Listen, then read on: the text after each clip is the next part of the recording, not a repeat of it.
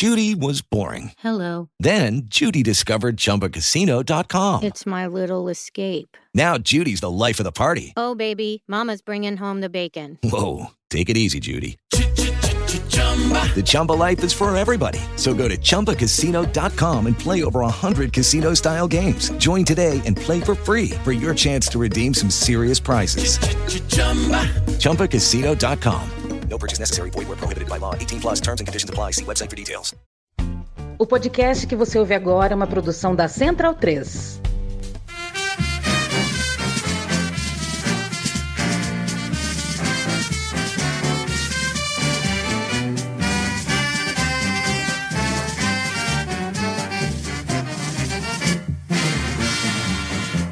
Com o hino do Botafogo ao fundo, nós começamos mais uma edição do meu time de botão. O meu, o seu, o nosso podcast de futebol velho, de coisa velha, de relíquia da bola e nem tão coisa velha assim. A gente vai voltar só 10 anos no tempo. Parece pouco, Paulo Júnior, mas é bastante.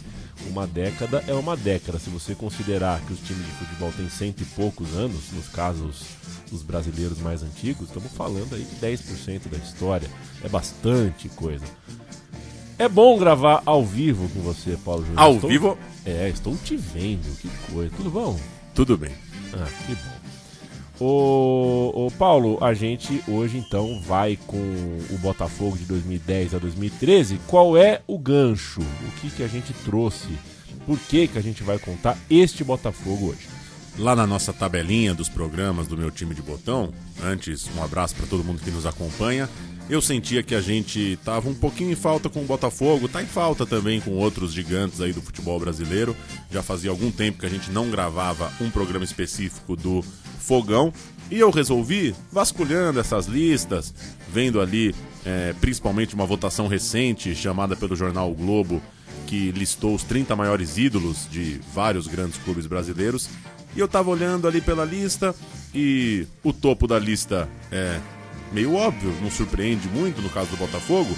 Garrincha, Newton Santos, Jairzinho, Didi, vai passar por Túlio, por Gerson, por Heleno, por Zagallo, por Quarentinha. Vai ter o Jefferson, que tá lá no top 10, um ídolo recente. E logo vai ter dois estrangeiros que jogaram recentemente pelo clube, depois de uma longa carreira lá fora, depois de muita história lá fora, e fizeram bastante para entrarem nessa lista. Tô falando de Louco Abreu, herói de, de Copa do Mundo pelo Uruguai, ele é o 11 nessa enquete recente, nessa pesquisa recente, pelo que jogou ali de 2010 a 2012, e de Sidorf, holandês, que é um dos maiores jogadores da história da Copa dos Campeões, pegou o 26º posto nessa lista, pelo que jogou em 2012 e 2013. E o curioso é que eles não jogaram juntos por coisa de dias. O Louco Abreu estava saindo, o Sidorf estava chegando, então o programa de hoje vai falar desse Botafogo de 2010, que aposta no Louco Abreu para comandar uma tentativa de retomar a força do time, até o Botafogo de 2013, ano que termina com a aposentadoria do holandês Sidorf. Uh, pegaram a mesma vaga do, do- do estacionamento, será? Boa pergunta, hein? Tem que ver se o Sidorf topa, né? Porque.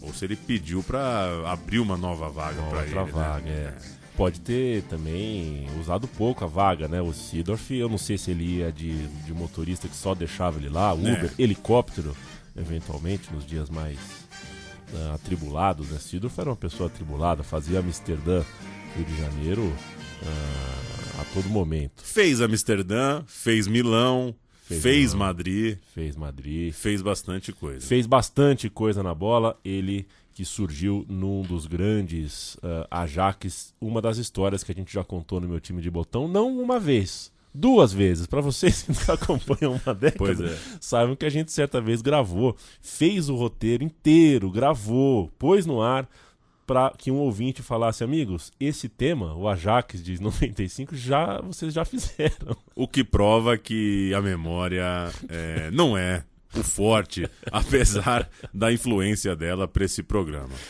O ex-goleiro Jefferson, a gente abre aqui os trabalhos de áudio, né?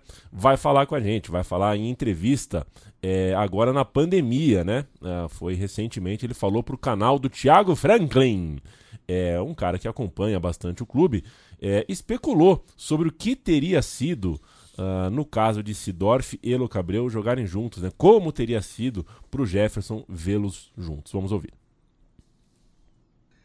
Como você acha que seria o relacionamento de, Jeff, de, de, de Sidorf e Louco Abreu?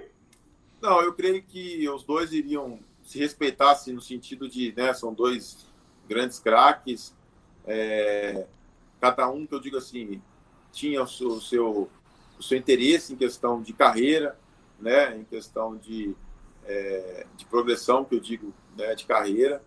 É, o Louco, vamos dizer assim, ele era um cara que é, ele se preocupava muito com, é, com a performance dele, né? O Louco se preocupava muito com a performance dele. Não que ele não se preocupava com a equipe, não. Ele se preocupava com a equipe, mas ele sabia que ele, ele estando em, em boa fase, né, assim, ele ia ajudar muito a equipe. O Sidorf, ele já é, se preocupava muito assim, é, com o ambiente, com a equipe, é, em passar realmente é, a sua filosofia, às vezes questão de como que seria a reunião, como que seria é, é, no vestiário, às vezes não podia música, né? Então, assim, ele tinha dessas coisas. Então, cada um tinha o seu, o seu interesse ali. Mas eu acho que os dois eles iriam se entender sim, com certeza em campo iria ajudar muito o Botafogo. É natural, a gente vai tratar muito nesse programa da diferença de personalidade entre esses dois jogadores. É, é, é impossível é, falar de Sidorf e de Louco Abreu sem falar da influência deles, da relação deles com o Botafogo. E é nessa linha que eu pedi lá no nosso grupo de apoiadores no Padrim. Eu perguntei por um botafoguense, o primeiro que levantou a mão foi o Pedro Souza, ele tem 35 anos, foi muito ao estádio acompanhar essa época do clube. E eu pedi para ele falar um pouquinho relação do Abreu com o Botafoguense, relação do Sidorf com o Botafoguense e a partir daí a gente toca o barco para falar um pouco o que eles jogaram, o que eles fizeram e como eles viveram o fogão. Dois estrangeiros que passaram pelo Botafogo no passado recente. Eu não tenho nem muitas palavras para comentar, porque todos sabem da qualidade técnica que ele desempenhou nesses quase 20 anos de carreira. É, campeão de tudo pelo Ajax, pelo Real Madrid, pelo Milan. Veio para o Botafogo numa época onde o Botafogo ambicionava voos maiores. Isso acabou ocasionando grande parte da crise que o clube se, se colocou foi por conta desse sonho grande e uma má gestão. Ele colaborou bastante na parte dos bastidores, porém, assim, efetivamente ele nunca demonstrou um, uma ligação afetiva com o Botafogo, com, como o Louco Abreu demonstra até hoje, né? Apesar da saída do Louco Abreu ter sido conturbada na época, por conta do mau relacionamento com o Oswaldo, quando ele chegou ao Botafogo, ele entendeu ali toda a mística, toda a superstição do clube, recebeu a camisa 13 do Zagallo, ele sempre fazia questão de levar o Botafogo com ele, seja naquela camisa que ele usava como segunda pele embaixo do uniforme, seja na final da Copa América de 2011, onde levou a bandeira do Botafogo para o pódio. Então, na minha opinião, como torcedor, o Louco Abreu é muito mais ídolo que o Sidoff, apesar de ter uma qualidade técnica inferior à do Sidoff. Valeu, Pedro. Um abraço para você. Obrigado uh, pelo áudio que nos ofertou o botafoguense Pedro. É, e a gente ouviu o Jefferson falando no Jefferson, né, Pauleta? A relação do ex-goleiro, um dos grandes goleiros da história do Botafogo, líder do elenco, ídolo do clube, jogador de Copa do Mundo, inclusive, é, com as duas figuras, ilustra um pouco das diferenças entre os gringos, entre o neerlandês e o uruguaio. Em entrevista ao Yahoo, o Jefferson falou sobre o holandês com quem teve problemas. Eu vou abrir aspas para o Jefferson. A gente se dava muito bem. A questão é que ele vem de uma cultura muito diferente. É muito inteligente e tinha muito a passar para nós. Só que era muita informação junta, podemos dizer assim. O Sidoff veio meio com uma cara de coach pra cá, é verdade. Continuando as aspas. E tinha certas coisas que eu, como capitão e um dos líderes do elenco, falava que tinha que ir devagar Tanto que o Sidorf, às vezes, quis interferir no hino do Botafogo, nas cadeiras da preleção ou até no tipo de meia que os garotos tinham que usar, colocar a camisa para dentro do calção, etc. Eu tive que chegar para ele e falar que no Brasil temos hábitos diferentes, que a cultura é outra. Aqui, por exemplo, não funciona todos almoçarem ou jantarem juntos. Não funciona nem lá em casa. Também não. Essa coisa de esperar a pessoa terminar de comer para levantar, Pô. cascata. Cascata. Segue o Jefferson. Aqui é mais livre, mais à vontade. Só que ele queria implantar padrões, insistia e não dava certo. As discussões foram nesse sentido, em prol do grupo. Não teve nada do lado pessoal ou de vaidade. Só teve uma vez. Ah, olha lá. Contra o Flamengo, em 2013, pela Taça Guanabara. Éramos acostumados a sair jogando, como eu sempre gostei, mas é preciso sentir o calor da partida. Eu saí jogando uma vez, pressionaram, roubaram a bola, assim como na segunda tentativa roubaram de novo. Na terceira, optei pelo balão, dei um chutão e aí o Sidorf abriu os braços no meio de campo. Eu fiquei doido, muito doido com isso, porque isso é jogar pra galera, acaba me expondo. Cheguei pra ele e falei: "Camarada, isso não se faz, isso é feio". Foi mais do calor do jogo mesmo. Isso é normal, né? A gente gosta de lembrar é, jogador que bate muito na coxa, abre os braços pra reclamar na frente da torcida, pega muito mal na cultura do futebol brasileiro, nem tanto na Europa, mas no futebol brasileiro isso é tido como um desrespeito, é um código que é melhor não ultrapassar mesmo. Ainda nessa entrevista, o Jefferson fala do Louco Abreu, abre aspas. O Louco Abreu era um cara tranquilo, é um cara que tem muita superstição, mais dele, coisa pessoal. E isso respeitamos. Tinha cadeira que ele gostava de sentar, usar o mesmo chuveiro sempre, queria sentar na cadeira 13 do avião, no quarto. Eu não vejo maldade nisso, tem até o perfil do botafoguense. Não influenciava em nada no grupo. Interessante isso, né? Lembrar que toda essa brisa do Louco Abreu, no fim, combina com o Botafogo. Você tem uma cadeira preferida no avião? Eu não. eu não tô com essa bola toda, né? Avião me chamou, eu. Eu tô indo, né? Avião é que é coisa boa, é longe, né? É, Quanto e- mais longe de casa você vai, melhor. E se der pra fazer um upgrade, Se der pra fazer um Vai upgrade, no joelhinho. as pernas são longas. Já o Felipe Gabriel, um meia que a gente vai ouvir falar bastante aqui na história, numa entrevista em 2022 ao mesmo canal do YouTube que a gente ouviu o Jefferson, disse o seguinte: Sinceramente, acho que não daria certo. São dois jogadores com personalidade forte, diferentes. Dentro de campo é outra coisa, mas no vestiário seria bem complicado. Opinião de quem conheceu a dupla. Vocês não esperavam que nesse meu time de botão teria aspas de Felipe e Gabriel, mas a gente trouxe Felipe e Gabriel. Felipe. Felipe Gabriel. É. Que, enfim, foi um meia. Um meia. Regular. Regular, foi um meia regular. Mas uma cabeça boa.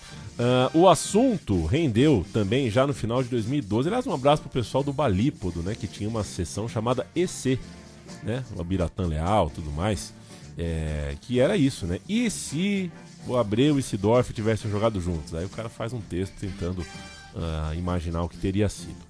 Ah, final de 2012, o assunto rendeu. Louco Abreu tinha sido emprestado ao Figueirense. Por quê, né? E o técnico Oswaldo de Oliveira, um abraço pro Oswaldinho, foi perguntado num programa da Sport TV se contava com ele para a temporada seguinte. E o Oswaldinho não enrolou na resposta. Disse acreditar que a dupla não tinha como ser titular ao mesmo tempo pela dificuldade de ter dois caras de 36 anos jogando junto no início. O famoso eu preciso de pelo menos nove caras atrás da linha da bola, correndo, tudo mais.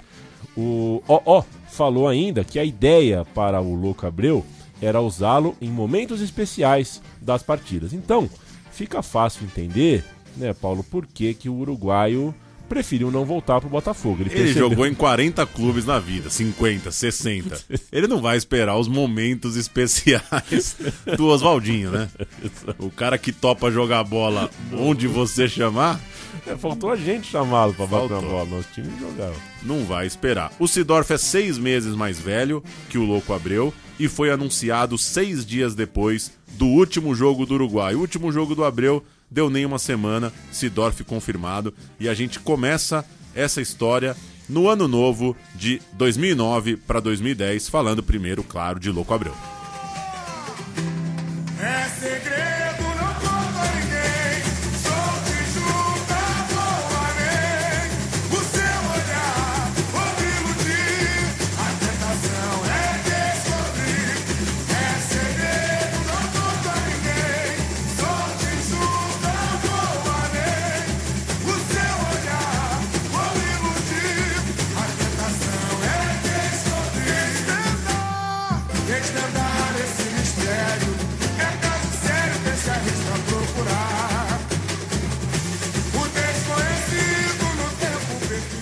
Dizem nossos amigos ah, ah, carnavalescos, né, Paulo Júnior? Um beijo, Caju, Caio Belan, Dirlan Simões. Que esse samba que a gente ouve ao fundo é o samba da Unidos da Tijuca de 2010. O enredo é segredo, né? É segredo, não conto a ninguém. Sou Tijuca, vou além. Foi um dos grandes desfiles, talvez o grande da carreira do carnavalesco Paulo Barros, que não é propriamente um carnavalesco com a cara do Botafogo, né? Porque ele é super modernoso, tal, Megalomania. megalomaníaco. Mas o Paulo Barros de fato estourou. Eu achei um, enredo maravilhoso, de fato, o É Segredo. Colocou a Unidos da Tijuca no mapa do carnaval. Tá como- no artigo do Wikipedia do enredo, é, não tenho conhecimento de carnaval, que foi uma pessoa no Orkut que sugeriu essa, esse tema. Ele falou, por que, que não faz um samba sobre segredo? E aí teriam gostado. Aí ele estourou. Ele estourou.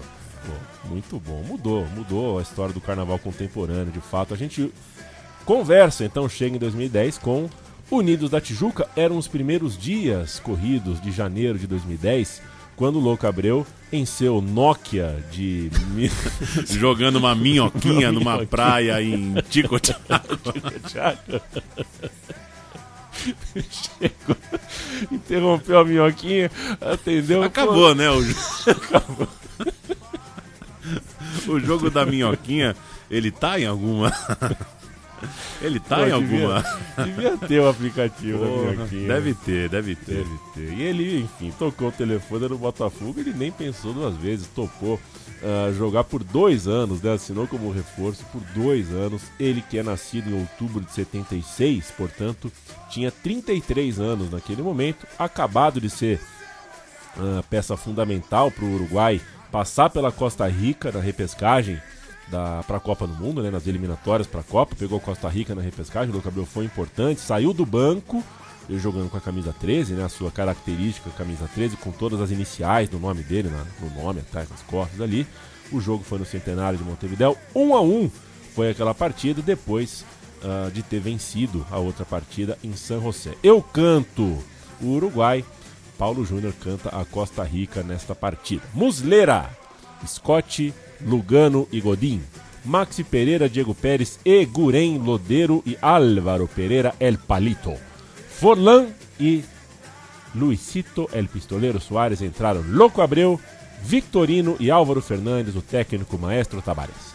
Costa Rica de Navas, Umanha, Marim, Miller e Pablo Herrera, Celso Borges, Centeno, Júnior Dias, Bolanhos, Brian Ruiz, recém-aposentado agora nesse finalzinho de 2022, e Nunes. Entrou Barrantes, entrou Fonseca, entrou Sabório e essa é triviaça. Não, não. Essa é triviaça. O técnico da Costa Rica naquele jogo no Monumental, Sir René, criando um monstro Simões. De bigode ou sem bigode? Em qual momento ele. Ou meio bigode, Meio né? bigode, é. Em algum momento aí. o René Simões é o cara que tira o bigode, mas você vê o bigode, né? É. Mesmo sem bigode. Eu me arrependo numa pergunta que eu fiz pro René Simões no Museu do Futebol, certa vez, quando abriu pro público. Eu fiz uma pergunta super elogiosa pra ele, me arrependo. Nem olhou na minha cara na resposta e depois a história mostrou que era melhor eu não ter perguntado nada. Tudo que eu falei era um equívoco, meu. Retiro aquela pergunta.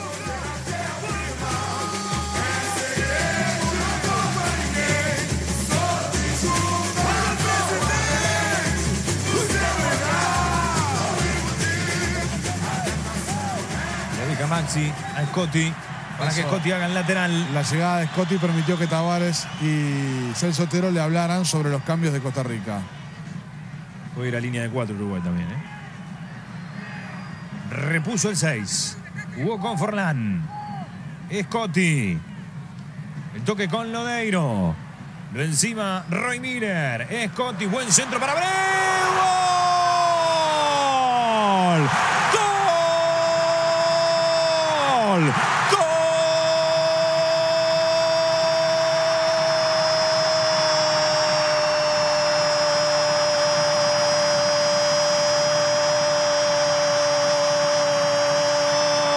gol. El loco Abreu, señores, qué locura el estadio, qué locura el país, qué locura los que están afuera, qué locura nosotros. Uruguay se pone aquí para África. Uruguay 1, Costa Rica 0.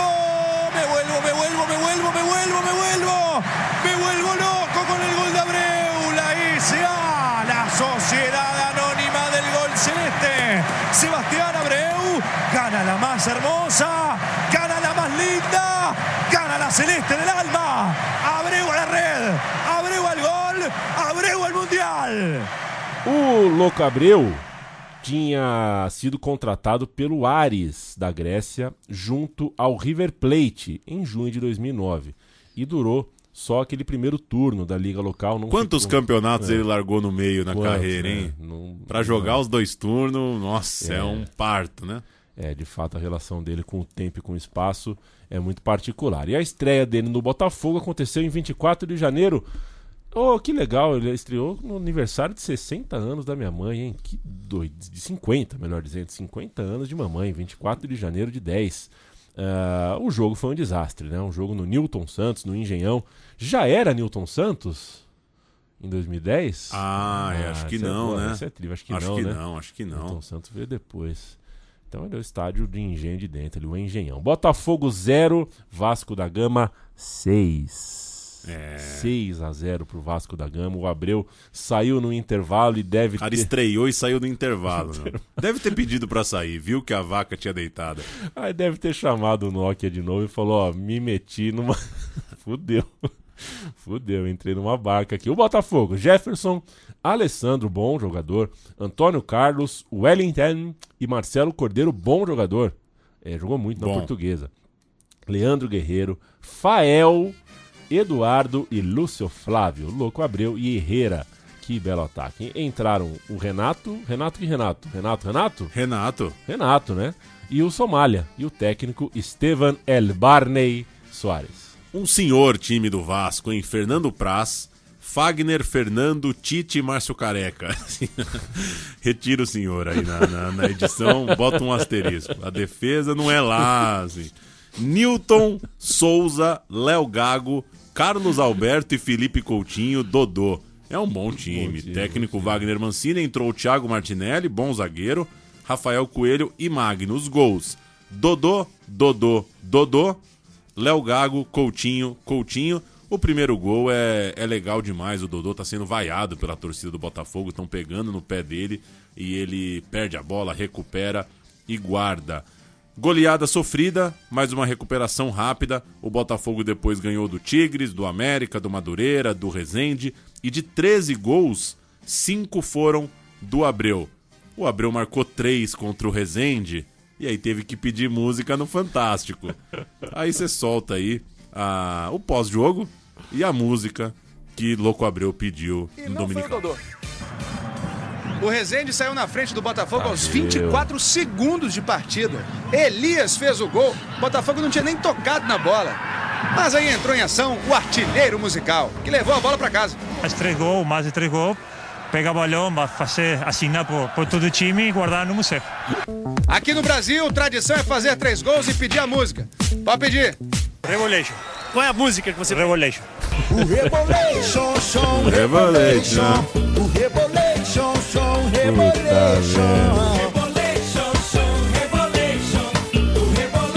Tá aí, ao som do Rebolation, você curte os três gols de É Louco Abreu. Todos de cabeça.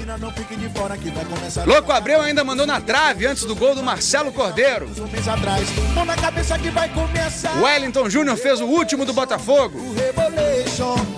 E o Elias fez o segundo dele na partida, que não adiantou nada pro Rezende. Botafogo 5, Rezende 2. Agora você sabe de uma coisa, Paulo? Um abraço pra Domênica Mendes, a, a diretora da Central 3 aqui. Ela é responsável por fazer a planilha do, do ECAD, né? Embora a gente não seja cobrado por isso, o podcast do ponto de vista tra- da le- legislação tem um, um buraco negro, né? É. Ninguém sabe se tem que pagar direito autoral ou não. A gente voluntariamente paga o ECAD porque a gente acha que tem que pagar.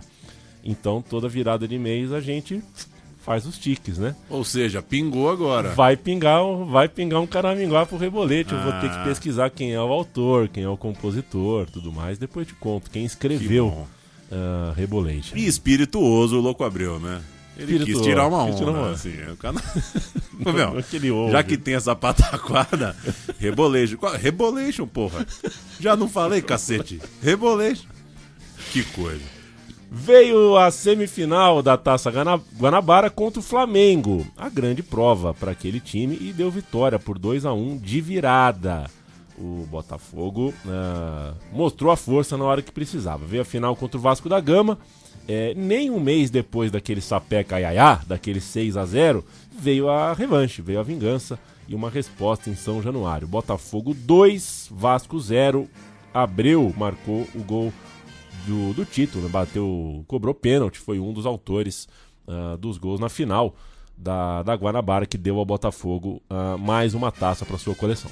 E aí o regulamento clássico do Campeonato Carioca. Ganhou a Taça Guanabara, o Botafogo ganhando a Taça Rio, batia campeão carioca por antecipação. Na semifinal da Taça Rio, o Fluminense de Conca e Fred, bom time também do Fluminense, e deu 3 a 2 pro Botafogo no Maracanã com mais um gol de Louco Abreu. E na finalíssima contra o Flamengo, a grande história. Eu vou cantar o Botafogo. Jefferson, Fábio Ferreira, Antônio Carlos e Fael, Alessandro, Leandro Guerre- Guerreiro, Túlio Souza, Renato e Somália, Herreiro e Abreu entraram Caio e Pelédino. O técnico já é Joel Santana. É. O Estevam Soares. Caiu. Quando você é técnico de um time no Rio e o Joel Santana tá desempregado, você não pode tomar seis do Vasco.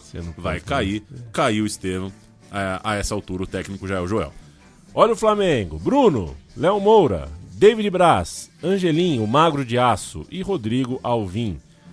Toró, William, Williams, né? Maldonado e. Puta, Mikael. Ele mesmo. Michael. Michael Dri- Dribinho louco. É, Wagner Love e Adriano, o famoso Império do Amor. Entraram os possantes Fierro. Cascata esse Fierro, hein? Nossa. Esse é a cara do, do- da cascataça flamenguista do- da época. Vinícius Pacheco e Derran Petkovic. Tava no banco o Petkovic, hein? no banco. Ele ganhou o brasileiro É. de, de 09, ele já tava, né, voltou a ficar de boa. O técnico Andrade, campeão brasileiro no ano anterior como técnico do Mengão. Herrera fez de pênalti, Love empatou e Louco Abreu cavou a famosa cavadinha na final do campeonato. Adriano depois perdeu um pênalti diante de Jefferson e o Botafogo foi campeão por 2 a 1 A gente vai ouvir Luiz Roberto narrando a cavadinha e depois a defesa de Jefferson. O Adriano podia empatar, mas o Adriano desperdiçou a cobrança. O Botafogo foi campeão. É no Herrera, não no Fábio Ferreira. E o Wright fala pra gente. Pênalti, não tem o que discutir. Ele vai, agarra, puxa e larga. A, a nossa imagem é clara, maravilhosa. E ficar muito próximo da conquista do título. Partiu o louco Abreu. Bateu! Gol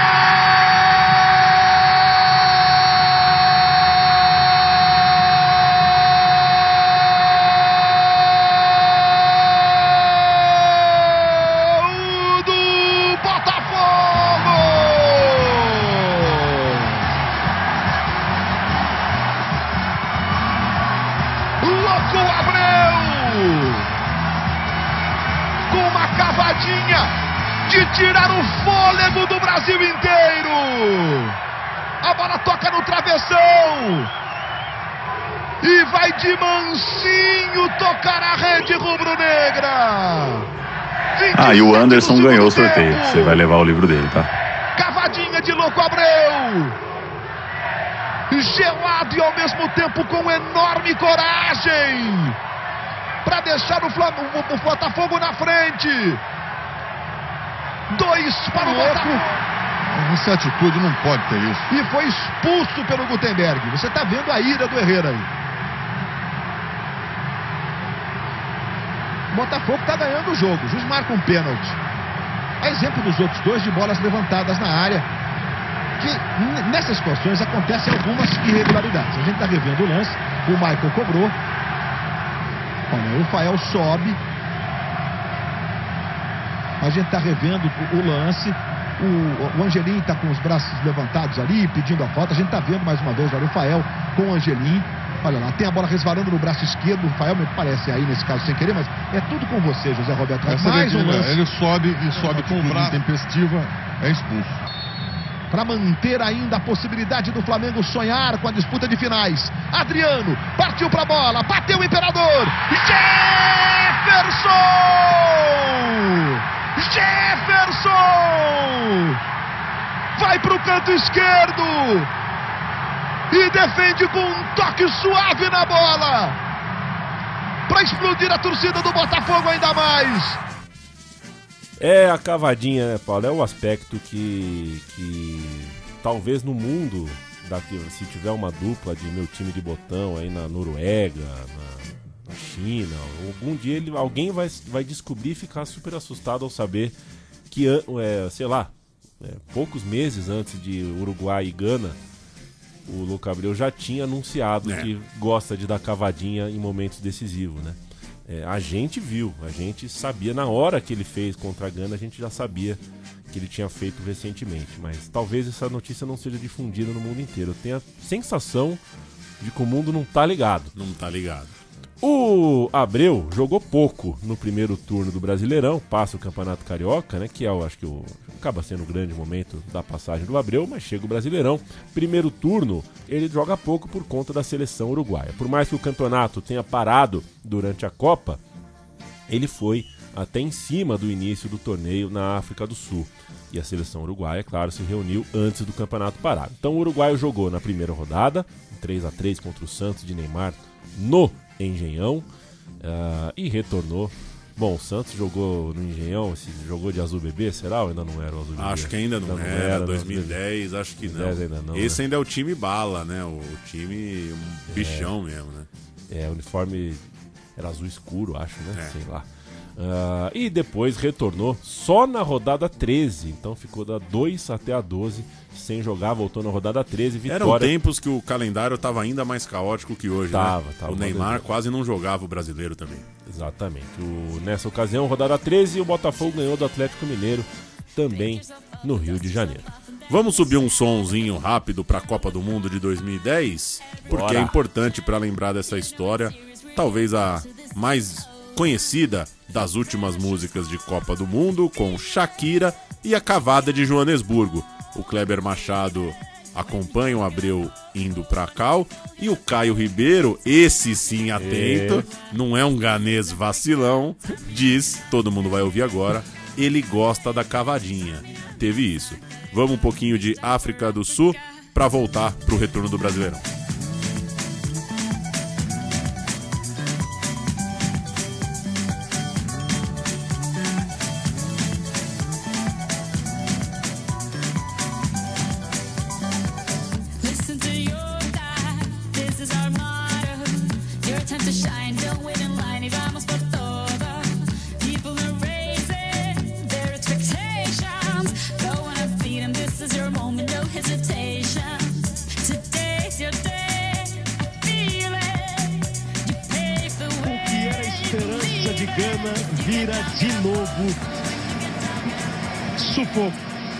Gosta da cavadinha, Vai louco. Abreu. Ele gosta da cavadinha. Na Copa do Mundo, Caio. Gente do céu. Bom, tá 3 a 2 pro Uruguai.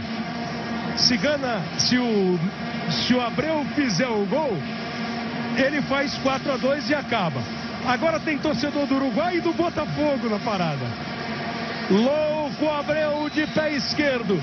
Será que ele é tão louco assim? Cavadinha. Se ele fizer, o Uruguai está na semifinal. Partiu Abreu, pé esquerdo na bola de cavadinha. Gol!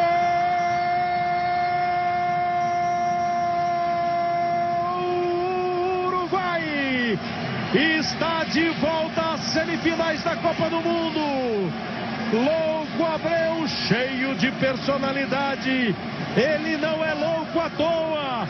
Ele é Abreu e faz de cavadinha. O Uruguai marca 4 a 2 em Gana. O Uruguai está na semifinal.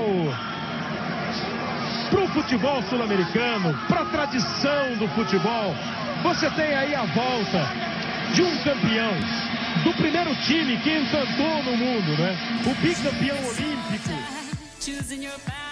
Choosing your battle. Saminamina e e. Waka Waka e e. Auge, né? Oh, Tsaminamina Zangalewa. Isso é na, na- Tô lendo aqui, né? Ah, que aí bom. eu falo qualquer coisa, né? Igual Ah, a bom. Sererreha lá. E aí tem aquela parte do, do, do estribilho. Eu vou te cantar, tá? Abuile Amajone Pique Pique Mamá. Onea up to Z. Bate susta de Amajone Pique Pique Mamá from east to west. Ainda bem que não foi É. você que gravou a, a versão que valeu, né? Porque se toda a transmissão da Copa começasse assim. é, já foi difícil essa Copa, né? Eu já já acho que não foi uma Brastemp, né? foi, não a Vuvuzela era um saco, era um né? É, então, ainda bem que a Shakira foi bem nessa. Agora eu passei os 64 jogos dessa Copa na mesma cadeira, no mesmo lugar. Ruim não foi, foi legal porque estava com um amigo, né? Trabalhando, né? Trabalhar é bom. ah, com o Vitor Birner, mas porra, eu assisti o mesmo ângulo, sabe? De todos os jogos no mesmo ângulo, assim. pô, teve uma mudancinha. Copa, Copa foi divertida. Copa foi divertida pra, pra viver, né? Viver é sempre bom, mas os jogos em si, ah, nem tanto. Ah, onde a gente tá, Paulo Júnior? Virada na do virada turno. do turno, né? Virada do turno, é, teve uma sequência boa. O Louco Abreu marcou por seis jogos consecutivos, inclusive alguns gols importantes. E olha só, gol aos 45 do segundo tempo para ganhar do Santos. Gol aos 30 do segundo tempo num empate com o Cruzeiro. Gol aos 45 do segundo tempo para empatar com o Vasco. Gol do empate contra o favorito Corinthians no Pacaembu. Tudo gol que vale ponto, né? Não é só gol que, de jogo que já tá morto, não. Gol que, que muda a história, gol que, que- que conta ponto. Decisivo, então, o Louco Abreu ganhando mais um lugarzinho, mais um espacinho no coração do torcedor, ídolo e ganhador de pontos. O Fluminense está jogando em volta redonda, Herrera recebe na direita, vai pro fundo, cruzamento, louco Abreu!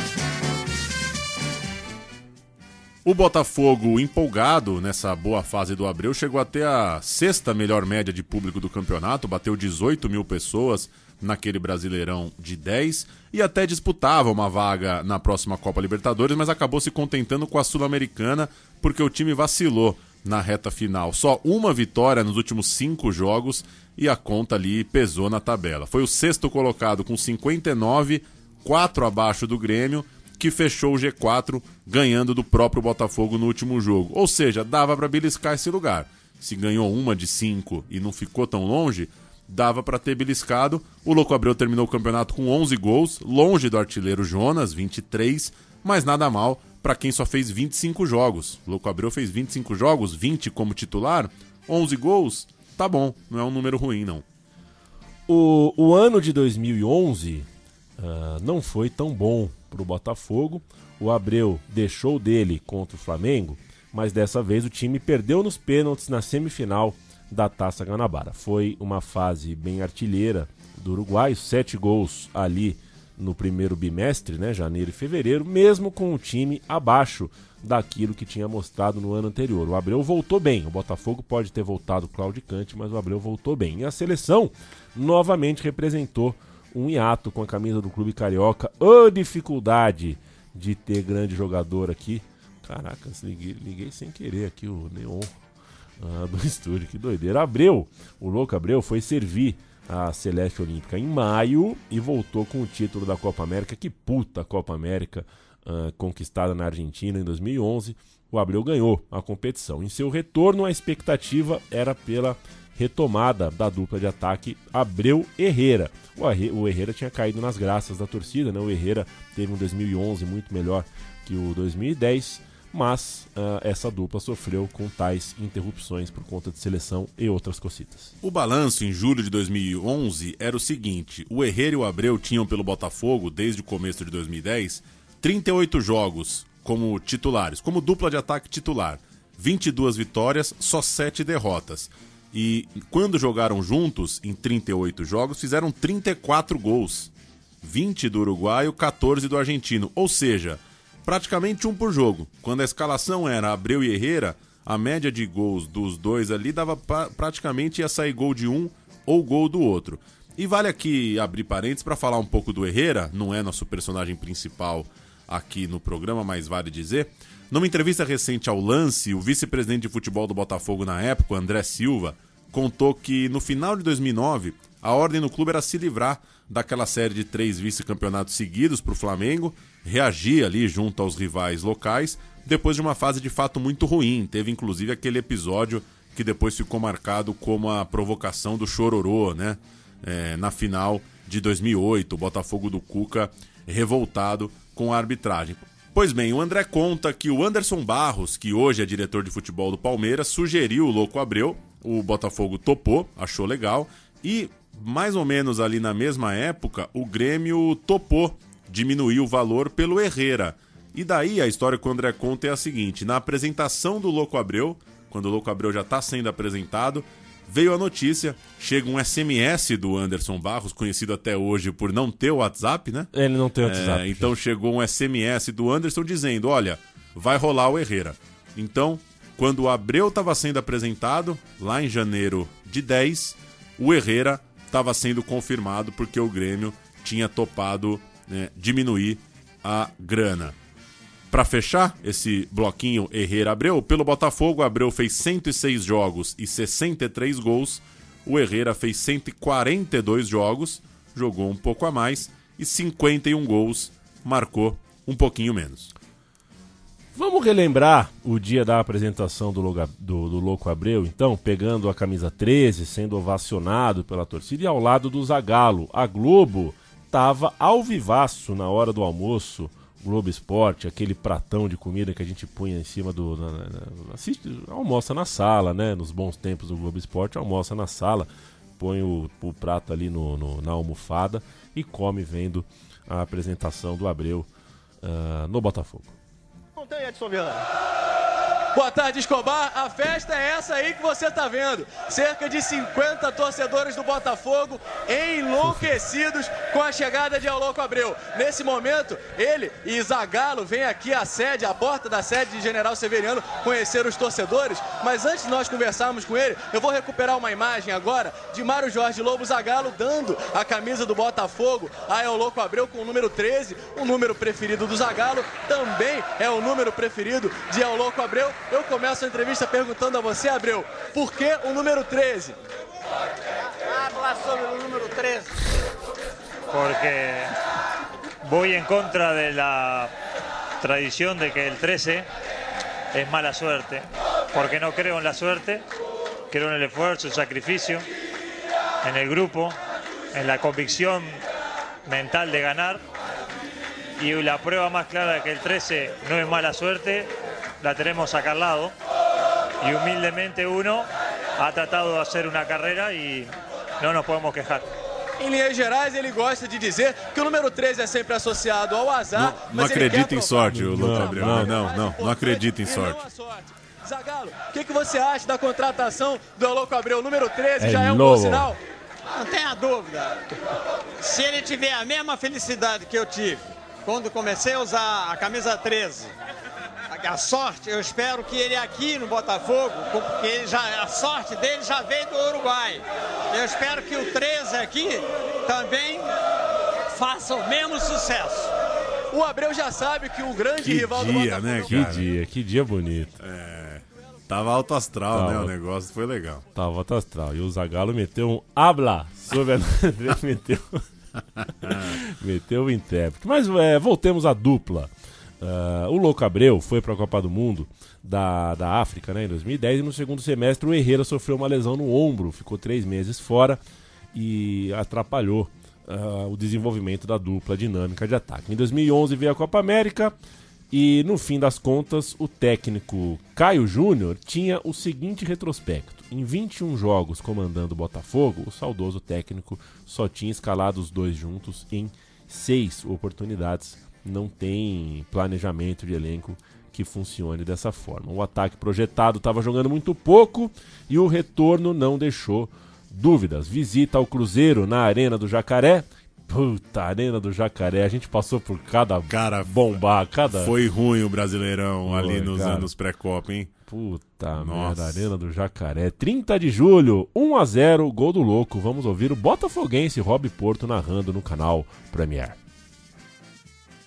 Tava pedindo, recebeu de novo ali no meio. Alessandro abriu bem a jogada pro Louco Abreu, hein? Ele pode até bater pro gol. Arriscou e fez! Gol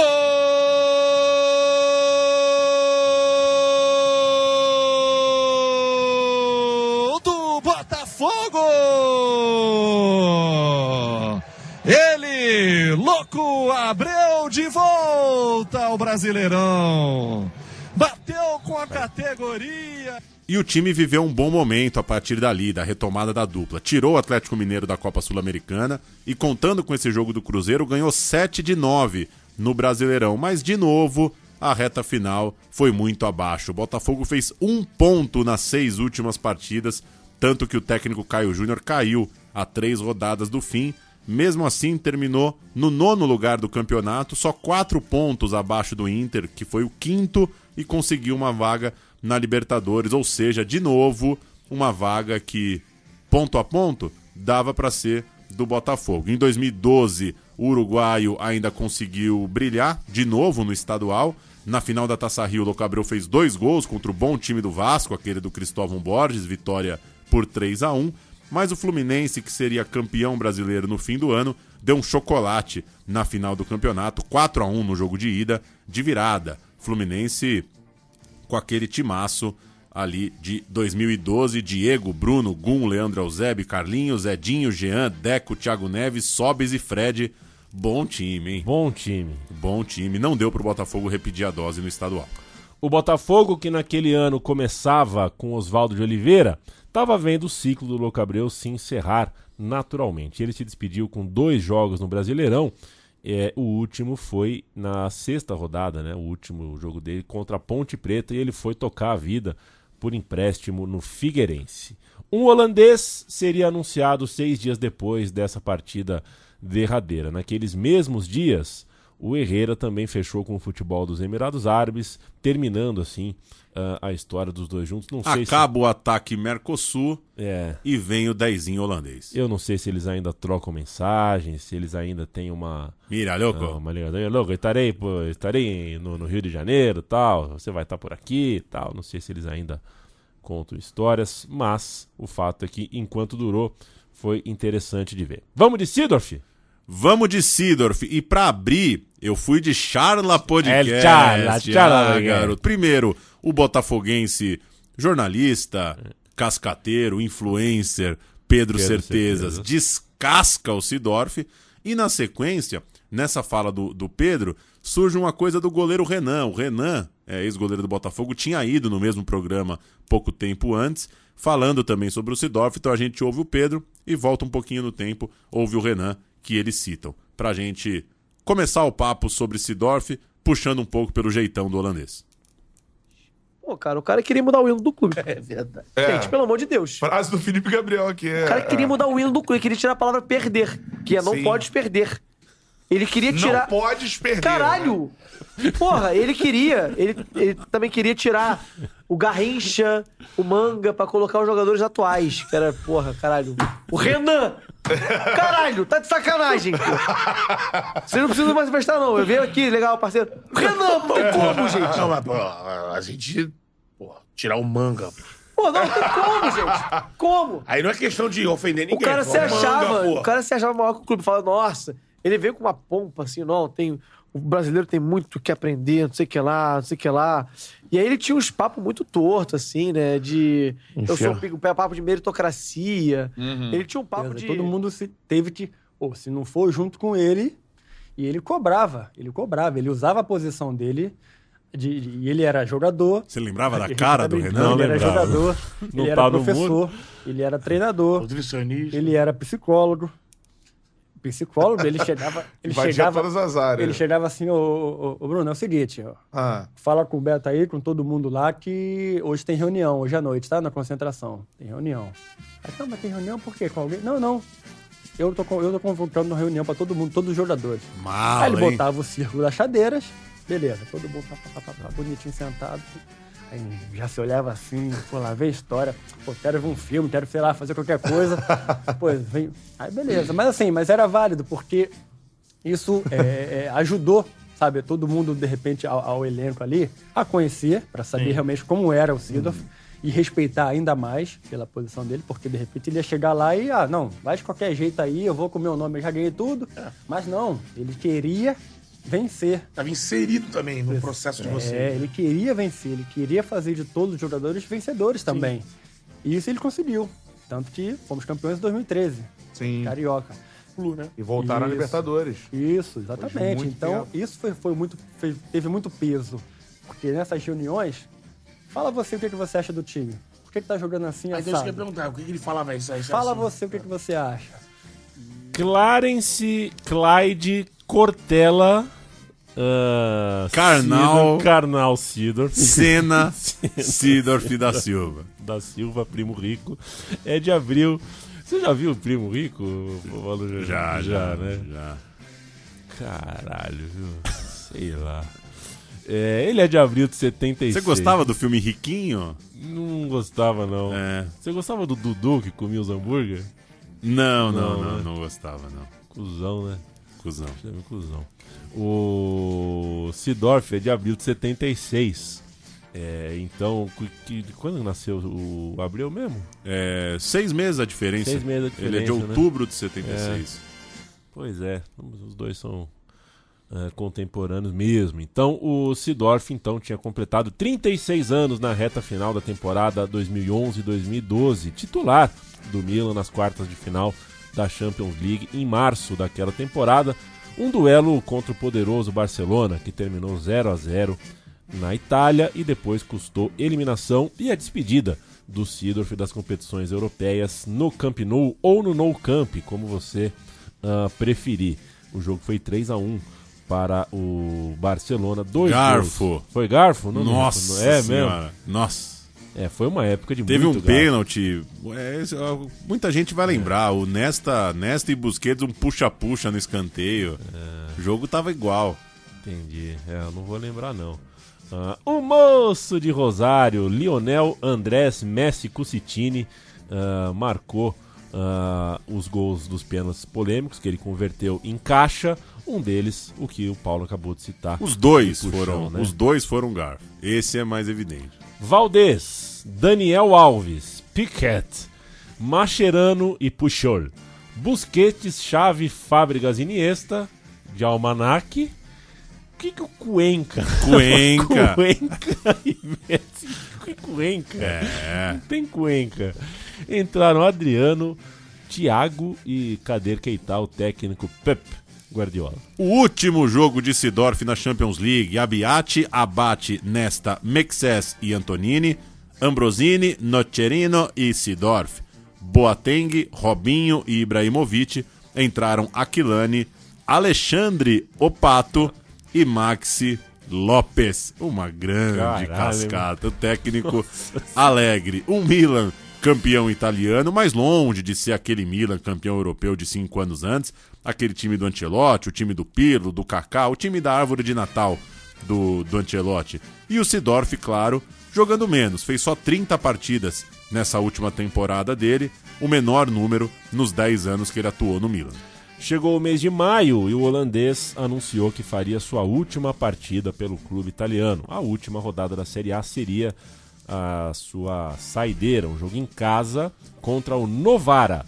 Uma década de dedicação ao Milan depois, era hora de buscar novos ares, garantindo, ah, né, ele queria a garantia de que estaria jogando futebol ah, em algum lugar. Não queria ficar comendo banco, não. Achou que tinha lenha. Mas onde? Para onde vou? Aonde jogarei? Vale lembrar, antes da gente seguir o roteiro, né, Paulo, que que não só nasceu na América do Sul, ah, mas tem uma, uma esposa brasileira, sabia o idioma, né? Já tinha uma. uma, uma- ele, já, ele já era culturalmente mais disponível a vir ao Brasil do que o normal de um holandês, quando a gente pensa assim num, num jogador holandês qualquer. Isso, e por causa disso as conversas com o Botafogo já duravam algum tempo. É, o time do coração da esposa dele parecia um sonho distante, mas vai saber. Em 30 de junho de 2012, véspera da final da Eurocopa, aquela final que a Espanha deu um chocolate na Itália, o Botafogo anunciava o craque nascido no Suriname para ser seu novo camisa 10. Ele vinha mantendo a forma nos Estados Unidos, tinha uma proposta quente do Los Angeles Galaxy, outras tantas da China, do Catar, dos Emirados Árabes, mas topou colar aqui no Rio de Janeiro. Existe proposta quente do Los Angeles Galaxy? É. Tem, né? É meio miado, né? Meio miado. Aquele e-mail, papel timbrado, assim. É. Deve mandar aqueles e-mails de. que não carrega, né? ATT, que termina com ATT. Isso, um monte de imagem de, de, de estampado carimbo que não carrega, fica aqueles X vermelho na tela. O anúncio chamava ah, a chegada do Sidorf de maior contratação de um estrangeiro na história do futebol brasileiro.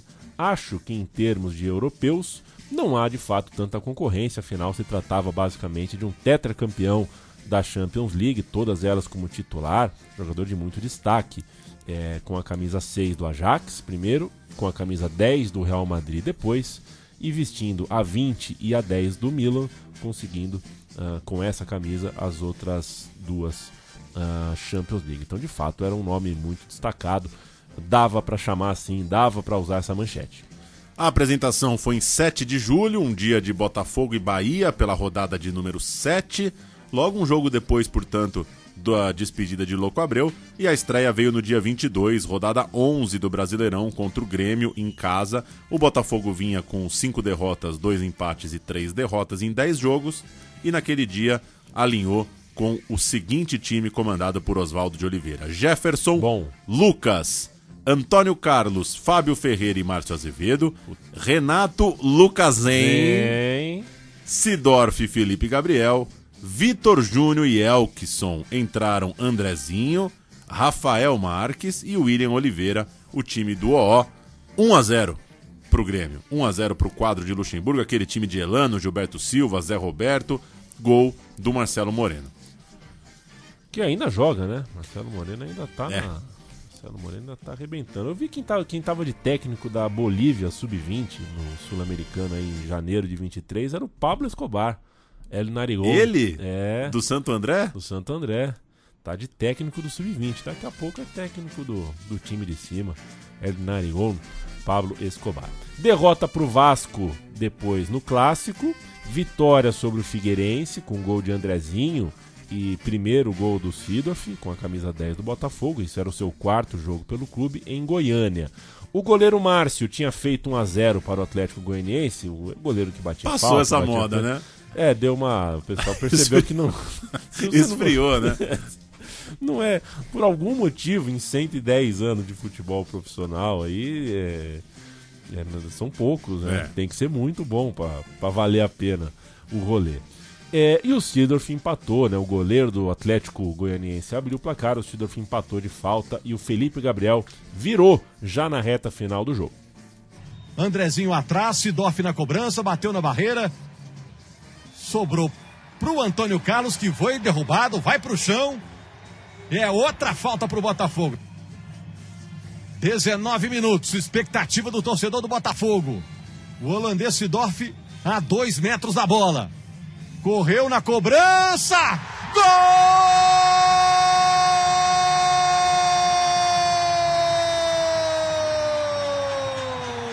Sidorf do Botafogo!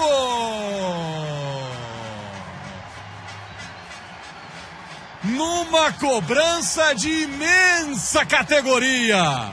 Bola na gaveta no limite. Aos 19 minutos, o Botafogo empata. O holandês Sidorf cobrou com muito estilo. Deixou o Márcio, goleiro do Atlético Goianiense, congelado, concretado. O Botafogo deixa tudo igual.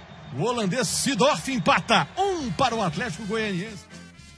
Depois desse, o Sidorf fez mais um contra o esporte, fez outro na eliminação diante do Palmeiras na Sul-Americana e chegou no mês de setembro, quase dois meses depois da estreia, num bom nível. O Botafogo sonhava com uma vaga na Libertadores e o holandês marcou duas vezes na vitória contra o Cruzeiro no Independência e marcou depois mais dois num empate contra o Corinthians no Rio de Janeiro. Esse jogo contra os mineiros, esses gols dele no Independência, são talvez os mais marcantes na passagem dele pelo Brasil. Ele pega bonito demais na bola, principalmente no primeiro.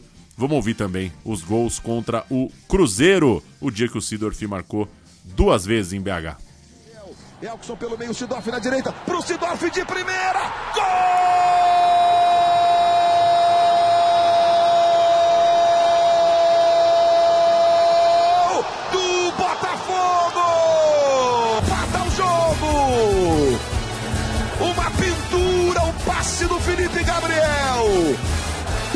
finalização de quem sabe de Clarence Sidorf! de primeira. Isso é pra quem sabe, pra quem sabe muito. Tudo igual no Independência. Felipe Gabriel tentou o domínio. Felipe Gabriel deixou pro Sidorf. Gol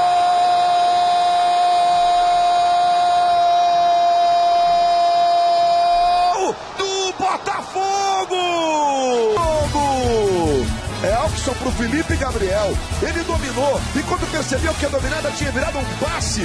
Veja Ah, só. muito ele bem. só protege pro Sidorf chegar batendo. Eu ia falar, e o Luiz Roberto falou pra mim. eu, é, vai contar como passe do Elkerson, mas ele domi- deu uma canelada, né? O gol ele domina de canela e vira passe pro gol.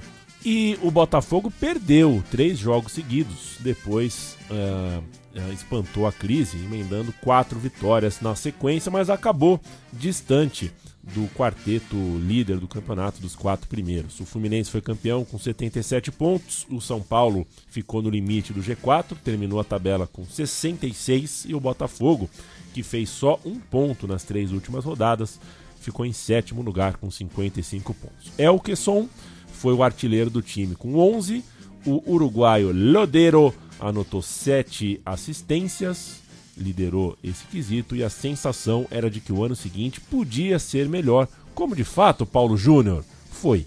Só para registrar, assim como fizemos com o Herrera lá em cima, Lodeiro, 85 jogos e 17 gols pelo Botafogo, foi contratado também naquele meio de 2012 junto com o Sidorf, mas ao deixar o Ajax, ele foi se apresentar só depois da Olimpíada de Londres. Inclusive o Sidorf dizia conhecer o Lodeiro, já tinha visto ele jogando com a camisa do Ajax. O Lodeiro joga todo ano de 2013, o ano que a gente vai entrar agora, e vai para o Corinthians em maio de 2014. Acabou de jogar, inclusive, o Mundial de Clubes de 2022, agora em fevereiro de 23. É jogador do Seattle Sounders. Yes. Ganhou a Champions League Alright. lá da CONCACAF. E, enfim, voltamos pro início de 2013, para a última temporada aqui do programa de hoje. Oswaldo de Oliveira mantido, um raro período de dois anos em sequência num clube da Série A, e a confiança em Sidorf era muito grande.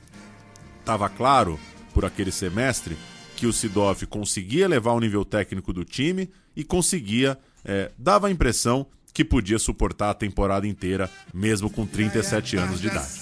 A luz do lampião, a lua se ajeita, enfeita a procissão. De noite vai ter cantoria. Está chegando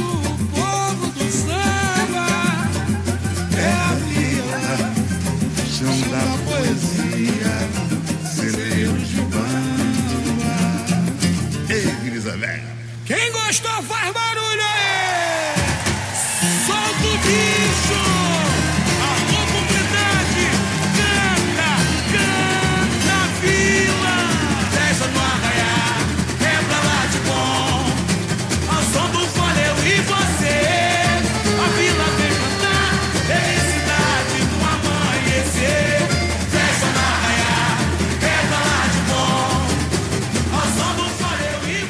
Esse sobe som mexe com o meu coração. Viu, Ai, ai, ai, ai, ai. É, esse... Não vai ter um piripaque, hein? É. Eu não tô afim de correr, correr atrás do Samu nessas escadas aqui. Vou falar pra você que não só o samba, mas o desfile da Vila Isabel de 2013 é o meu preferido. De tudo que eu já vi de carnaval, ah, desde que me conheço por gente, Vila Isabel 2013 é a maior bombaça carnavalesca que eu testemunhei É coisa linda demais, do começo ao fim. Ideia, execução, proposta, música, imagem, ritmo, tudo. Evolução. Tudo. Evolução, harmonia, mestre-sala. Tudo, tudo, tudo, tudo, tudo. É maravilhoso. Critérios de desempate. Cutuquei minha mãe. Falei, mãe, desculpa, é- são 5 da manhã, mas você tem que ver o que tá acontecendo. Minha mãe não, não se dignou. E não se lembra, provavelmente, não é tão marcante pra ela. Exatamente. Mas foi lindo. E por que, que a gente tá ouvindo ah, o samba de 2013? Porque a gente tá em 2013, né, Paulo? Pois é, Sidorf foi a um camarote na Sapucaí e aí fez a boa vizinhança. Disse que gostava É. da mocidade, porque a esposa cresceu em Padre Miguel, que tinha uma amizade com o neguinho da Beija-Flor e tinha se encantado com a mangueira. No fim deu Vila Isabel. Se fudeu o Sidorf. As três que ele queria não deram conta. O cara fez 25% de, Pois é. de política de boa vizinhança ali, mas deve ter es- estourado, né? Foi chapisco, né? O Sidorf no Ah. camarote ali foi chapisco. Foi. E no Campeonato Carioca, estamos ali então no começo de 13, o primeiro e único hat-trick, triplete na carreira, os três gols contra o Macaé, na vitória por 3 a 1 no Moacirzão em fevereiro, e no mês seguinte outro fato inédito na carreira do Sidorf, e esse vai valer subir o som. Ele foi expulso, ao que consta a primeira e única expulsão do Sidorf, ele marcou e o Botafogo venceu o Madureira em Moça Bonita, mas é uma expulsão bizarra. O Sidorf não quer sair pelo lado de lá do campo, vai falar com o juiz, depois leva um amarelo, força para atravessar, leva o vermelho. Então você vai subir Luiz Carlos Júnior narrando essa expulsão e na sequência a justificativa do Sidorf dias depois, sem nenhuma modéstia. Basicamente ele fala: o juiz tem que saber quem eu sou, meu irmão. Vai acabar a partida. Fala, Fernanda. Só pra não ficar sem informação, André Bahia entrou agora, número 19. André Bahia tem contrato com o Botafogo até o fim do Campeonato Carioca. Ele se pretende ficar. Vem aí um cartão para Sidorf. É porque ele queria sair, né? Pelo Exatamente. outro lado do campo, né? Ele vai expulsar. Vai expulsar. Vai expulsar. Mostram o segundo amarelo, cartão vermelho para Sidorf. Expulso. Sabia que eu tomou Luiz, primeira expulsão do Sidorf da carreira. Ele nunca tinha sido expulso em toda a carreira dele. Aconteceu agora aqui no Brasil, jogando pelo Botafogo. Só confirmando, o André Bahia entrou no lugar do Cidinho. Vamos tentar ouvir o Sidorf aqui. Não quer falar não, disse que vai falar só no final da partida. Luiz. Vermelho para Sidorf. Ele levou o cartão amarelo, que estava lá perto da linha lateral, e o árbitro pediu que ele saísse por ali, para agilizar o andamento da partida.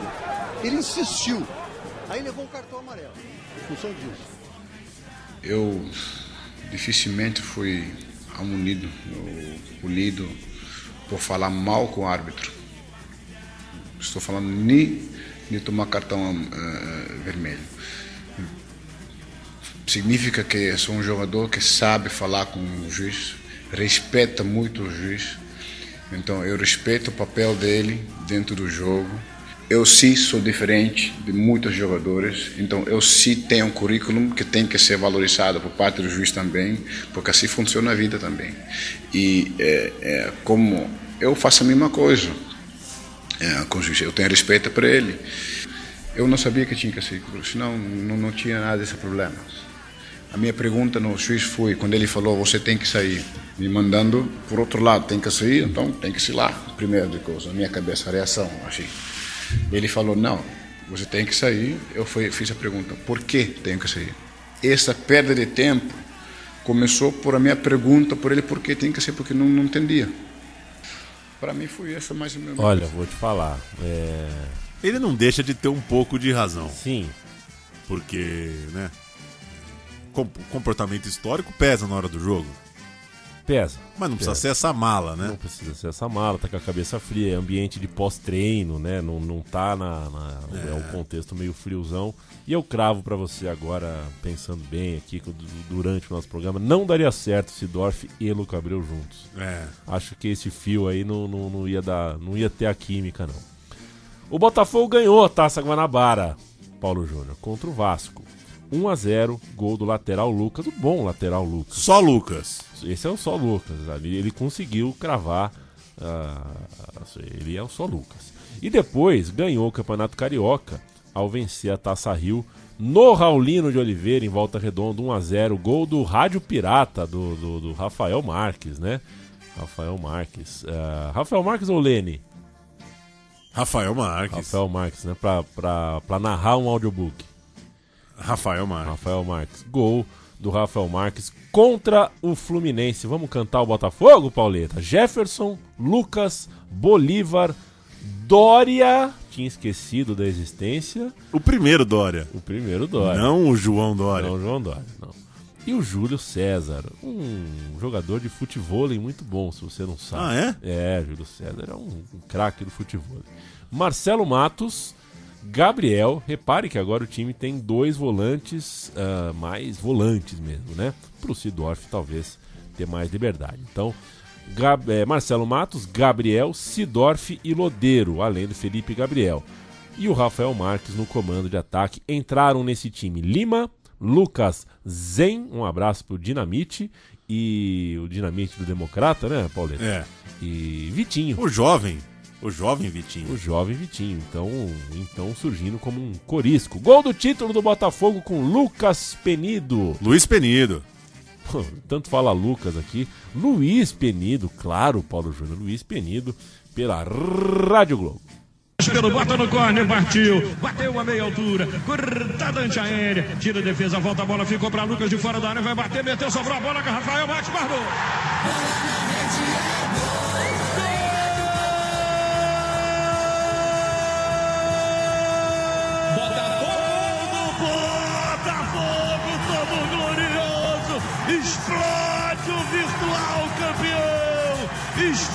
Explode a galera do provável campeão de 2013.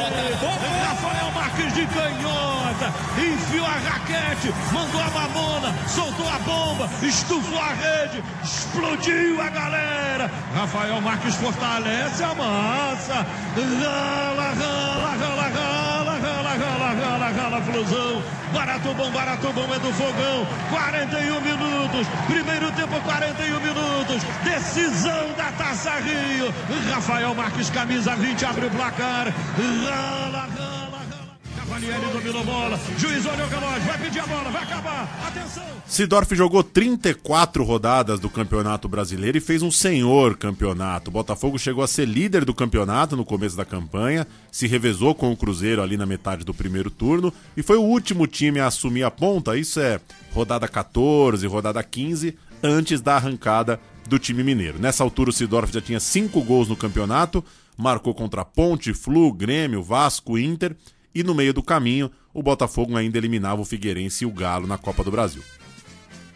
É um momento curioso do futebol brasileiro. O calendário tá, né, é urgente que o calendário esteja em pauta. O Neymar, por exemplo, mal joga o Brasileirão naqueles anos. O Neymar teve uma paciência do caralho com a gente. Poderia, poderia ter saído muito, muito antes. É, isso, isso ninguém pode tirar do cara. Ele ficou bastante tempo aqui e a gente fez de tudo para perdê-lo antes. É, e tantos desfalques outros né, aconteceram por jogadores que tiveram que servir a seleção principal e também a seleção olímpica. Os estádios ah, ah, do Brasil estão fechados, reformados, muito estádio fechado por causa da Copa do Mundo. No máximo você tem a inauguração da Arena do Grêmio como boa novidade, a primeira que ficou pronta, né, ainda em 2012. Não sei se você lembra da estreia abertura do estádio do Grêmio, que a câmera da TV ficava na puta É, que eu pariu, você sim. lembra? Nossa E senhora. todo, meu, se for aí, se a arena foi só aí, fudeu. e outros começando a sair para a Copa das Confederações de 2013, a Arena Castelão e o caralho. As ruas estão fervilhantes, quentes, protestos que alcançam o futebol, principalmente contra as ações da FIFA, né? A FIFA ah, tratando o, o- o território brasileiro como qualquer coisa. Então, tava muita, muita coisa acontecendo no rescaldo da, dos mega eventos, diante da cultura de mega eventos. Então, é um ano marcante para o nosso futebol, porque tinha muita coisa realmente sendo debatida. E ao mesmo tempo o Brasil ganha quatro Libertadores em sequência, né? Inter, Santos, Corinthians e Galo. E o técnico Luiz Felipe Scolari dá moral pro futebol local. São 10 jogadores do Brasileirão na Copa das Confederações de 2013. O Jefferson do Botafogo, o Fernando do Grêmio, o trio do Fluminense, Fred, Jean e Cavalieri, o trio do Atlético Mineiro, Hever, Bernard e Jô, o Paulinho do Corinthians e o Jadson do São Paulo. O Neymar tá trocando o Santos pelo Barcelona, então dá pra dizer que são 11. O Neymar ainda não jogava no Barcelona. Então, são 11. Muita coisa, né? Para os padrões que a gente se acostumou, 11 de 23 jogavam o Brasileirão. O Botafogo teve uma sequência boa no início de setembro, seis jogos de invencibilidade, quatro vitórias seguidas, depois passou por uma turbulência que confirmou uma certa distância para a ponta da tabela. Tomou 3 a 0 do futuro campeão Cruzeiro, impressionante, né? Como aquele time do Cruzeiro bicampeão é, não vacilava, né? Quando, quando parecia que podia vacilar. E o Botafogo chegou a ficar cinco jogos sem vencer, tomou um 4 a 0 pesado do Flamengo pela Copa do Brasil. E a conta era a seguinte: faltavam oito rodadas para terminar o campeonato, e dessa vez o sentimento do clube é que não dava para deixar escapar a vaga na Libertadores.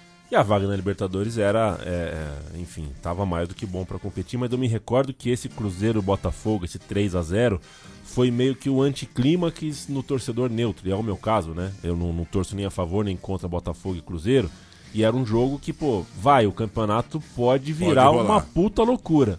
E o Cruzeiro meteu um 3 a 0 no, no, no Botafogo, que fez aquela, né? Fui dormir, pô, bom, o campeonato não vai ter disputa, né? Vai ser realmente tá com o Cruzeiro.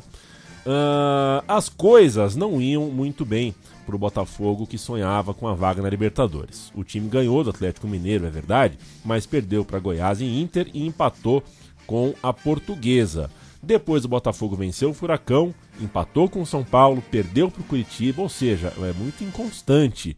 E restava na última rodada uma peleja contra o Criciúma, El Tigre Carboneiro de Santa Catarina. Só duas vitórias em sete jogos, então o momento não era bom, mas enfim, tinha muito em jogo na última partida. Deixa tudo para trás, foca na última rodada. A semana foi confusa. O Oswaldo de Oliveira acertou com Santos para a temporada seguinte e a conversa era de que o Sidorf podia fazer sua despedida. Ele tinha um contrato de dois anos, mas o boato era que, olha, pode ser a última do homem. Na tabela, quinto lugar com 58 pontos, precisava ganhar, torcer por um tropeço do Goiás, o quarto, e do Atlético Paranaense, o terceiro, eles tinham 61. Também tinha um detalhe curioso: a Ponte Preta estava na final da Sul-Americana e o Botafogo secava a Ponte Preta, porque se a Macaca leva uma vaga na Libertadores pela Sul-Americana, diminui uma vaga pelo Brasileirão. Que coisa, hein? É, ter que ganhar seu jogo e depois secar outro dias é, adiante. E pior que o Criciúma vinha numa arrancada de quatro vitórias em cinco jogos e o Criciúma que já estava dado como rebaixado, chegava ali dependendo só das próprias forças para fugir da degola. Era bom o Librelato, Paulo Júnior? Bom. Bom, né? Bom. Bom jogador, o Librelato. É, vamos lá, o Botafogo com Jefferson, Edilson. Edilson. Edilson meio nervoso, né? Meio Cabeça nervoso? quente. Esse aí. Esse aí. Esse aí, cabeça quente. Bolívar, Dória e Júlio César. Gabriel, Renato, Lodeiro e Sidorf, um bom meio-campo. É, Elias, Elias e Rafael Marques. Entraram Lucas Lima, Yuri e Bruno Mendes, que no, no, no Guarani chegou a ser considerado, quando surgiu, como novo careca. Técnico Oswaldinho. O Criciúma! Ai, ai, ai. Esse é o Criciúma É. da última rodada do Brasileirão de 2013. Agora vai. Onde você estava, hein? Galato. Opa! Sueliton, Matheus, Everton Páscoa e Marlon. Bruno Renan, João Vitor, Serginho e Ricardinho. Agora eu quero ver quem tem laranja pra vender. Com esse ataque não tem vacilo.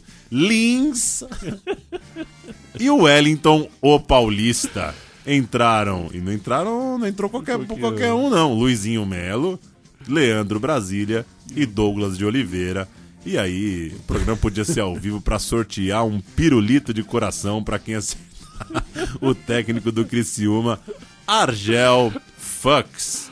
Lodeiro abriu o placar, Elias ampliou e Sidorf, seu último suspiro jogando bola no Brasil, fez o 3 a 0 já aos 43 do segundo tempo. A manchete era muito clara. Botafogo termina em quarto e agora seca a ponte. Parece ter funcionado. Lodeiro, concentrado somente na cobrança de falta, contou com o desvio do adversário para fazer 1 a 0 Botafogo.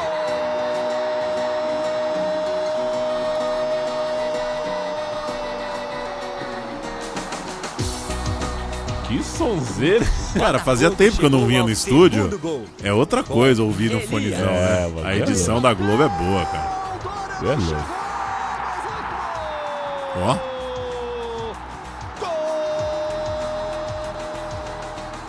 E ao terceiro gol com Sidor. De cabeça. Veio passando, veio o toque de cabeça. Depois, o holandês foi substituído. Deu um abraço demorado no treinador e chorou.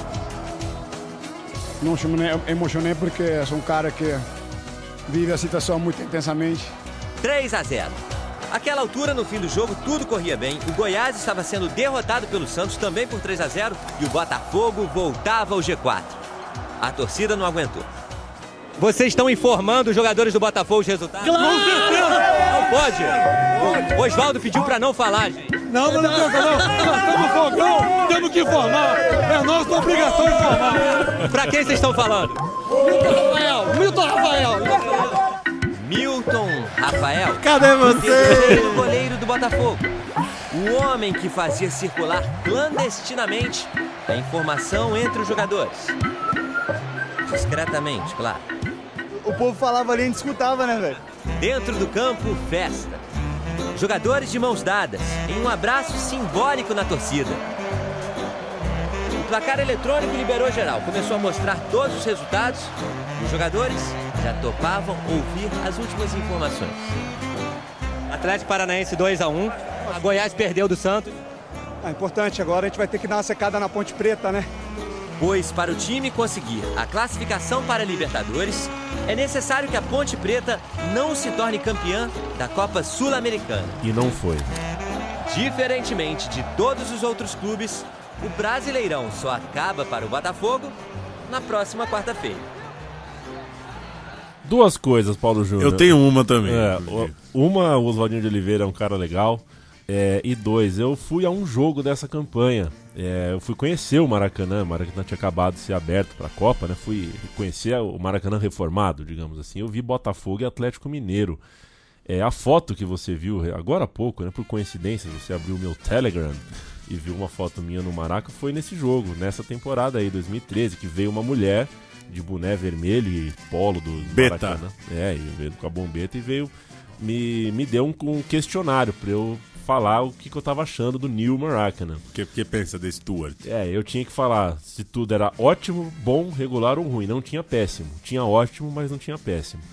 E aí ela falou, segurança. Eu falei, cara, é Botafogo e Atlético Mineiro, não tenho como avaliar se tá tudo certo. O que, que poderia estar, né? Que risco você tá vendo aqui?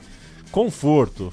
Eu, enfim, eu não, não, não respondi nada do jeito que ela queria, porque não achei confortável. Conforto é sofá, né? O sofá da minha casa Pois é é. confortável. Cadeira de plástico é normal. E aí ela me olhou com uma cara de. De, de, de- Enfim, cara de péssimos amigos e falou: Bem-vindo ao Maracanã, meio cuspindo marimbondo assim. Eu, eu falei: Bem-vindo a você, eu sou torcedor, tô sempre aqui. Eu que, tenho, eu que te dou boas-vindas, filho, bom trabalho aí. Foi uma tensão, a gente, a gente não se deu muito bem, não, Pauleta. Eu ia dizer que Morrinhos 1, Goiás 3. Rodada 11 do Campeonato Goiano, 15 de fevereiro de 2023. É. Agora, Uhum. antes do Carnaval, o Morrinhos alinhou com Marcos Daniel, Marquinhos, o Olisson, Aleph Nunes e Denilson, Chocolate, Hugo José e Christian Machado, Roniel, Natan e Danilo Ribeiro Cardoso no banco do Morrinhos, no banco, mas com a camisa 1, Milton Rafael. Milton Rafael. Milton Rafael é o atual goleiro reserva do Morrinhos. Morrinhos. Lá disputando o campeonato goiano. Ia dizer também que, como o mundo mudou em 10 anos, a torcida ainda ficava feliz quando a câmera da Globo chegava, né? Eu vou avisar! Hoje, né, deu uma diminuída, né? A, a, a coisa da euforia da câmera, né? Um pouco também, porque deu uma profissionalizada, né? Tem a galera que já é a primeira a entrar no Tem. estádio e fica ali na onde Já está fica. ligado que a câmera da grua e tal. Exato. É gente que já nem comemora mais gol, né? É, Quando sai o gol, já. já E não é aquele frente. cara de São Januário. Não, não é o piroco, vira. é piroco. Aquele Ó, merece. Bom, mas esse eu tenho vontade de um A- fight, um a- fight mesmo. Que coisa. Vamos passar a Pô. régua? Dias depois, a Ponte Preta perdeu pro Lanús. Não dá, né? Porra. Tem que ganhar o campeonato, Ponte Preta. Cacete. Mas pro bem do nosso programa, pro bem da nossa história, a estrela solitária, por conta disso, foi a Libertadores. Sidorf é bola de prata naquele campeonato brasileiro encerra sua passagem com 24 gols em 81 jogos. Terminou como segundo meia, com melhor nota no Brasileirão, perdeu só pro Everton Ribeiro, que foi o bola de ouro jogando no Cruzeiro, mas foi considerado um meia que jogou acima de Montilho, do Santos, por exemplo, de D'Alessandro, do Internacional. Terminou o Brasileirão em alta, o Sidorf. Se aposentou repentinamente, não deu muita satisfação, foi virar técnico do Milan e uma loucura, ele estreou no clube italiano já em janeiro, passou o ano novo ali, o Sidorf já era técnico do Milan, ganhou por 1 a 0 do Verona, ele terminou a Série A no oitavo lugar, seria substituído por um ex-colega dos tempos de Milan, pelo Pipo Inzaghi. E tudo muito rápido, assim. Tem, né? Pesquisando, a gente percebe que é, os relatos são de que pegou meio mal, assim, né? Pra um cara que cuidava tanto do clube e tal. Vazou meio vazado. O Milan chamou, ele foi correndo. Não deu muita satisfação. E que fique registrado que a última palavra do roteiro deste meu time de botão é Pipo Inzaghi. É. Pra você ver como. O como é- mundo dá voltas. O mundo dá voltas, né? Uma coisa muito surpreendente. Para registro, enquanto você falava aí, né? Porque quando a gente chega no, no, no entardecer das carreiras aqui, quis voltar um pouquinho, né? Você escalou o Morrinhos. É, deixa eu escalar o Ajax de 9-5 aqui, campeão da Champions. Van der Sar, Heisger, Frank de Boer e Dani Blind. Raikar, Davids, Finidi, Sidorf, Ronald de Boer, Overmars é, e Litmanen. Não jogou como titular a final o Kluivert, né? O Kluivert entra no decorrer da partida, entra faltando... timaço, hein? Timaço. E assim, não, não é que entrou o Kluivert, entrou o Kluivert e o Canu pra dar Cê aquele é gás. louco. É realmente é um timaço. E o Sidorf, como você bem lembrou ao longo do programa, com a camisa 6 do Ajax, no meio campo, com a camisa 6. Que em muitos lugares na Europa é a camisa bala, né? É a camisa bala. O meio-campista bala mesmo é o, é o meia dúzia. Não, no, no Ajax é o 14, É. por motivos históricos, que deve estar aposentado nessa merda de aposentar a camisa. É.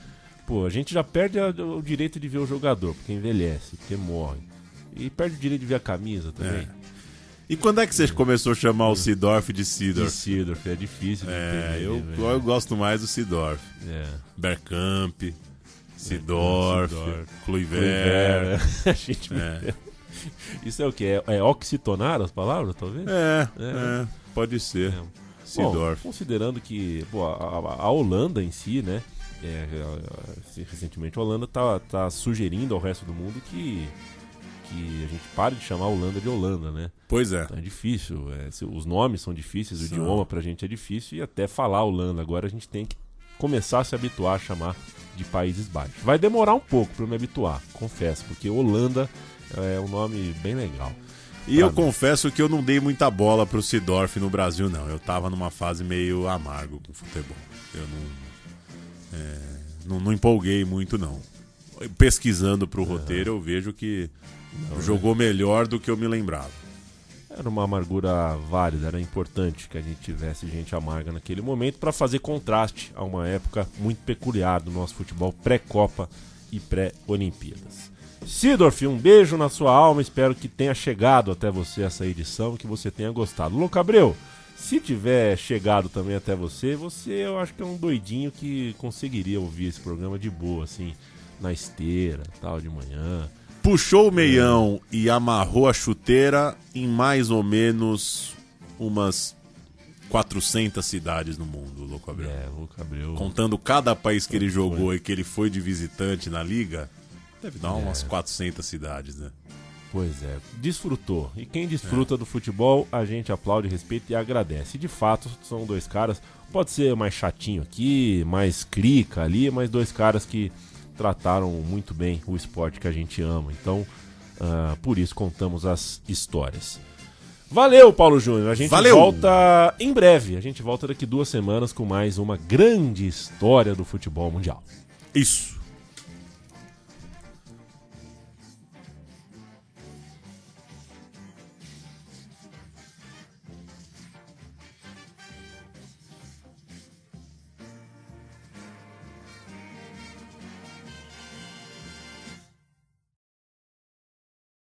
With the Lucky Land slots, you can get lucky just about anywhere.